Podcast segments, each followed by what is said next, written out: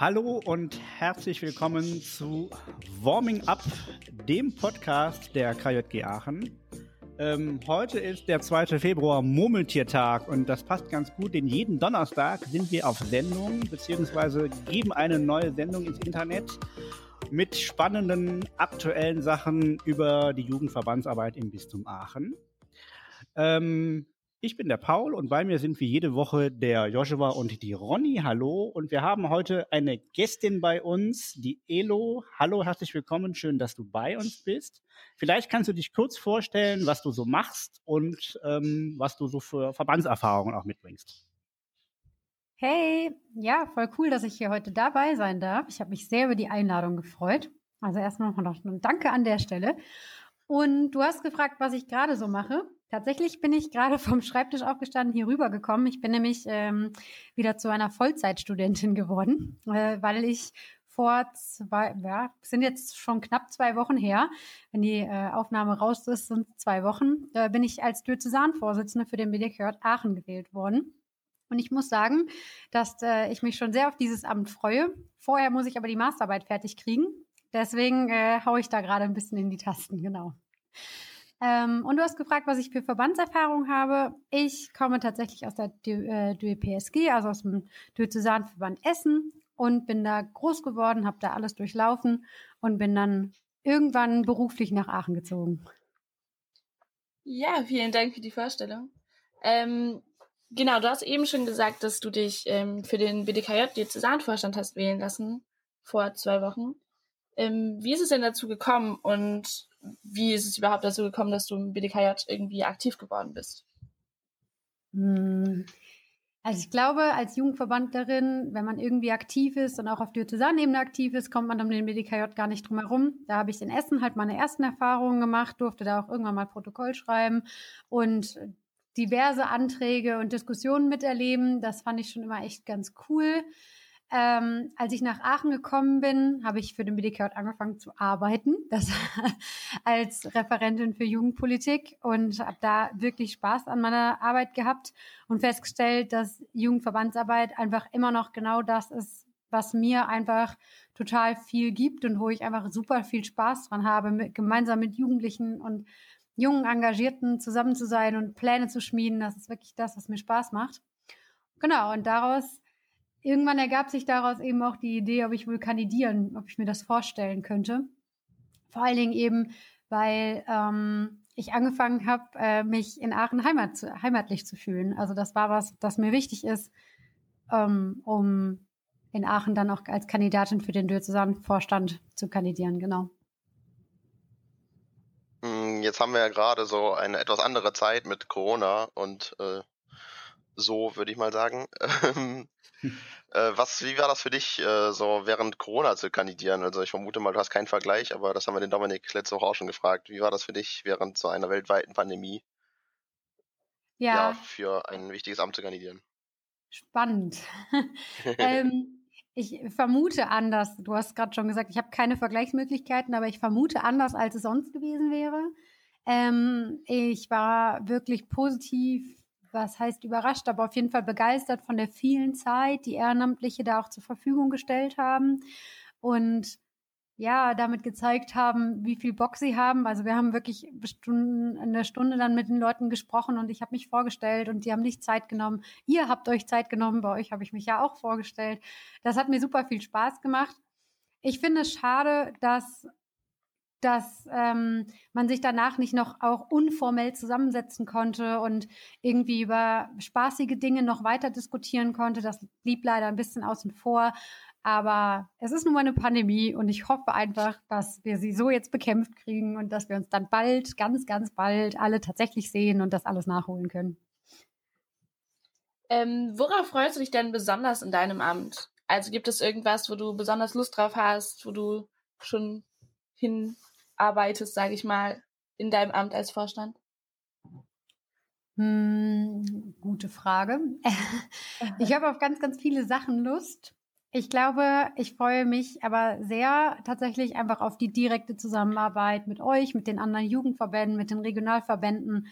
Ähm, die Ideen, die ihr habt und mitbringt, gemeinsam mit dem umzusetzen, Und vor allen Dingen auch immer wieder, das finde ich ist eine große Stärke in der Repräsentation, quasi mit PolitikerInnen oder mit KirchenvertreterInnen hinzugehen und zu sagen, hey Leute, wir sind schon so und so weit, wir haben schon die und die coolen Ideen, also ob es jetzt die Segnung gleichgeschlechtlicher Partnerschaften ist oder ähnliches.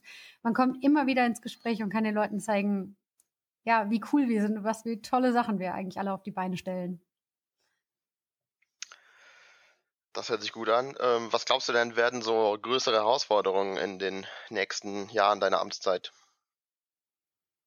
Also, ich glaube, als allererstes ist Corona was, das wir nicht wegkriegen gerade so. Es dauert einfach noch ein bisschen, auch wenn ich die Hoffnung nicht aufgehe, dass es vielleicht ein bisschen schneller als länger geht. Mal gucken. Vor allen Dingen auch mal gucken, bis wann wir dann, dann tatsächlich alle geimpft sind. Ähm, ich glaube, damit müssen wir uns beschäftigen und auch damit, dass gerade kleinere Verbände damit wirklich Schwierigkeiten haben, damit weiter umzugehen. Ähm, ob das nun der Schwund bei Jugendlichen ist oder der Schwund bei LeiterInnen. Ähm, ich glaube, da muss man nochmal gemeinsam drauf schauen, ob es irgendwelche Lösungen dafür gibt, weil ich glaube, dass der BDKJ vor allen Dingen dann profitiert, wenn wir weiterhin ein bunter Dachverband bleiben. Ähm, andere Herausforderungen sehe ich natürlich auch äh, zum Beispiel im Heute bei dir Prozess und ähm, auch darin vor allen Dingen, dass wir die Bundestagswahl im September haben und im kommenden Jahr dann auch noch die Landtagswahlen. Ich glaube, das sind Momente, wo wir uns gut positionieren können müssen und wo wir schauen müssen, wie wir das alles unter einen Hut kriegen. Ähm, du hast gerade schon über die Wahlen gesprochen. Wie glaubst du, kann man in einer Corona-Zeit, während einer Pandemie Kinder, Jugendliche, junge Erwachsene ähm, für wahlrelevante Themen begeistern? Ich glaube tatsächlich, dass die Begeisterung, egal ob Corona da ist oder nicht da ist, erstmal die gleiche ist, beziehungsweise die Menschen mit den gleichen Problemen trotzdem zu kämpfen haben, auch wenn vielleicht gerade Corona als Hauptproblem noch mit dazugekommen ist. Ich finde, ähm, auf der einen Seite kann das nochmal ja, ich glaube, es stützt ein bisschen unsere Meinung, dass wir Kindern und Jugendlichen mehr Stimme geben müssen. Ihr seid da ja auch ähm, vorne mit dabei, wenn es um Wahlalterabsenkung geht. Als Jugendverband setzt ihr euch da stark für ein. Und ich glaube, dass das was ist, was man auch bei Corona bedenken muss. Es wird so viel über Kinder und Jugendliche Gespräche, gesprochen und so wenig mit ihnen. Das sind Punkte, die kann man auf jeden Fall auch bei einer Wahl ansprechen und die sollten auch genau da angesprochen werden. Dazu müssen sich PolitikerInnen auch positionieren. Hm ich glaube, dass das Format U18-Wahl bzw. U16-Wahl Formate sind, die Jugendliche auch immer wieder ansprechen und mit denen man auch immer wieder viel erreichen kann. Und naja, vielleicht schaffen wir es ja irgendwann, dass es eine U14-Wahl wird, wer weiß. Wir kennen das ja auch aus dem Kinder- und Jugendverband, dass es immer schwierig ist, Menschen zu erklären, was man tut und was die KJG, BDKJ, was auch immer ist. Ähm, wie erklärst du Menschen in deinem Umfeld, was der BDKJ ist und vor allem, was jetzt deine neue, dein neues Amt ist? Also natürlich für NichtverbandlerInnen. Mhm. Also der BDKJ ist erstmal einfach der Verband als Dachverband für alle katholischen Kinder- und Jugendverbände. Ich glaube, das ist relativ simpel, auch wenn da schon viele Freundinnen dann manchmal nachfragen, was denn die katholischen Kinder- und Jugendverbände sind. Aber auch das, finde ich, kann man gut erklären. Ähm, was ich dann mache, ist eine spannende Frage. Das musste ich auch schon vielen beantworten. Meine Oma war auch völlig verwirrt. Ähm, und ich habe versucht, ihr zu erklären, dass ich jetzt quasi einfach Vorstand bin in einem Team und wir uns gemeinsam für die Themen die der Kinder- und Jugendverbände einsetzen, beziehungsweise diese repräsentieren. Also rausgehen in die weite Welt, darüber diskutieren, was ihr uns mitgebt, das auch wieder zurücktragen und gleichzeitig mit anderen BDKJs teilweise auch diskutieren, beziehungsweise mit der Bundesebene, also dass es in alle Richtungen streut und dass man da so ein bisschen versucht, ähm, ja, einerseits Leitung und andererseits Repräsentation unter einen Hut zu kriegen. Du kommst ja jetzt aus dem Diözesanverband Essen und bist Vorstand im Diözesanverband Aachen. Du hast ja eben schon gesagt, das äh, ist ja für dich kein Problem, weil du halt Aachen cool findest. Aber warum ja. ist denn zum Beispiel auch Mönchengladbach cooler als der Diözesanverband Essen? Weil das gehört ja auch zum, zum Aachen. Mönchengladbach ist deshalb cooler, weil es zwei Hauptbahnhöfe hat. Nicht schlecht. Sehr gut.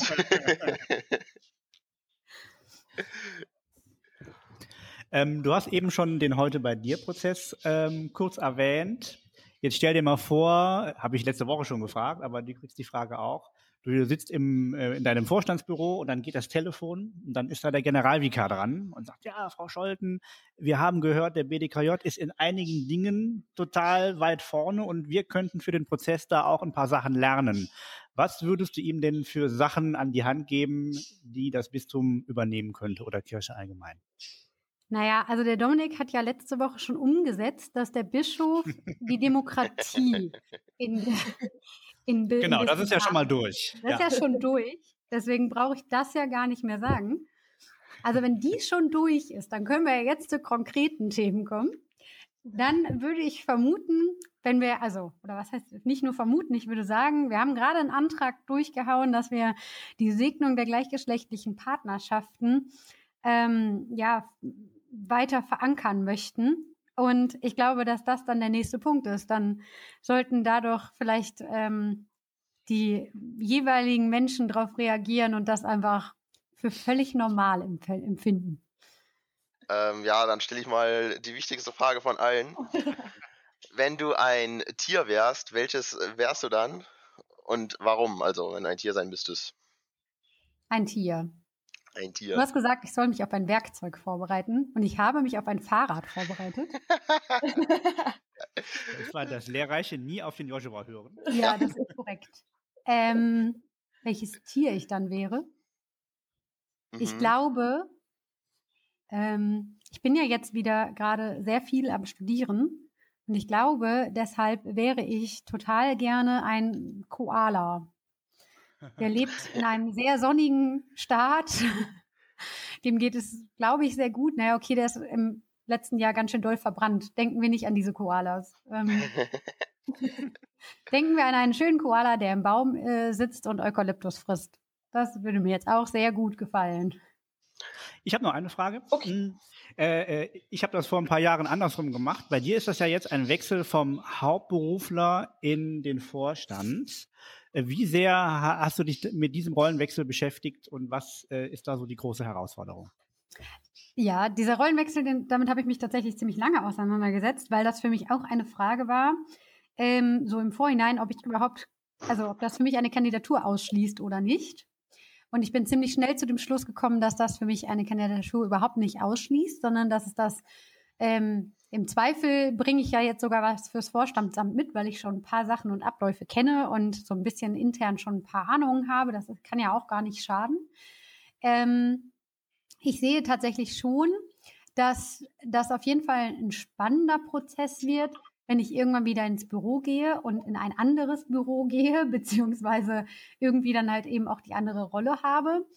Ähm, ich freue mich tatsächlich halt mit dem Vorstandsteam gemeinsam zu arbeiten. Ich freue mich super, dass ich mich mit meinen KollegInnen vorher sehr gut verstanden habe und ich glaube, dass es deswegen auch jetzt nicht super schwierig wird. Hm, vor allen Dingen, weil ich den BDKJ immer als Verband gesehen habe oder Jugendverbände generell, wo Hierarchien nicht unbedingt so krass hoch zu erklimmen sind, beziehungsweise Gräben so tief sind, dass man nicht durchkäme.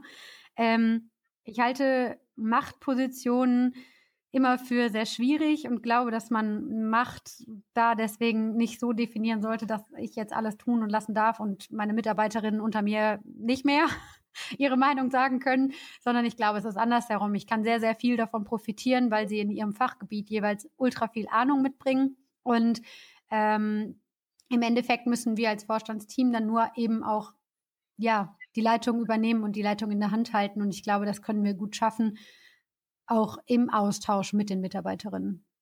Okay, ich hätte noch eine Frage für dich, Elodie. Ähm, wann geht es für dich los? Also, du bist ja jetzt gewählt. Ähm, dein Amt beginnt aber ja nicht sofort. Du hast ja schon gesagt, dass du gerade äh, nochmal Vollzeitstudentin bist. Ab wann bist du denn im Amt und ab wann können wir dich äh, dort erreichen, sage ich mal? Ähm, ab dem 1. April starte ich da voll durch. Bis dahin äh, bin ich jetzt verkrochen in Büchern, aber ich bin auch für jede Ablenkung zu haben. das kenne ich. Ja, sehr gut. Dann dir vielen lieben Dank, dass wir dich mit dem Podcast ablenken durften und du unser Gast warst, unsere Gäste. Sehr, sehr gerne. Genau, und für unsere ZuhörerInnen, äh, nächste Woche gibt es wie immer die nächste Folge und bis dahin könnt ihr uns gerne auf unseren Social Media Kanälen folgen, auf Facebook, Instagram, Twitter oder YouTube. Was machen wir nächste Woche für eine Folge? Willst du das noch sagen? Uh ja, und nächste Woche ist für die Leute, die es äh, nicht wissen oder noch nicht auf dem Schirm hatten, ist der Karnevalsdonnerstag, Fettdonnerstag oder Weiberfastnacht, wie auch immer man dazu sagt. Dementsprechend gibt es natürlich eine Spaßfolge von uns. Ähm, Äh. Im Kostüm über Karneval. Jede Folge ist eine Spaßfolge mit uns. Ja, aber eine Folge ohne Gast, ohne Gästin, Also, äh, Mit, Kost mit Kostüm. ohne richtiges Thema, wo wir einfach drauf loserzählen. Erzählt Joshua dann Witze über Pfadfinder? vielleicht. Vielleicht. Das ist eine Na Hausaufgabe. dann, einschalten.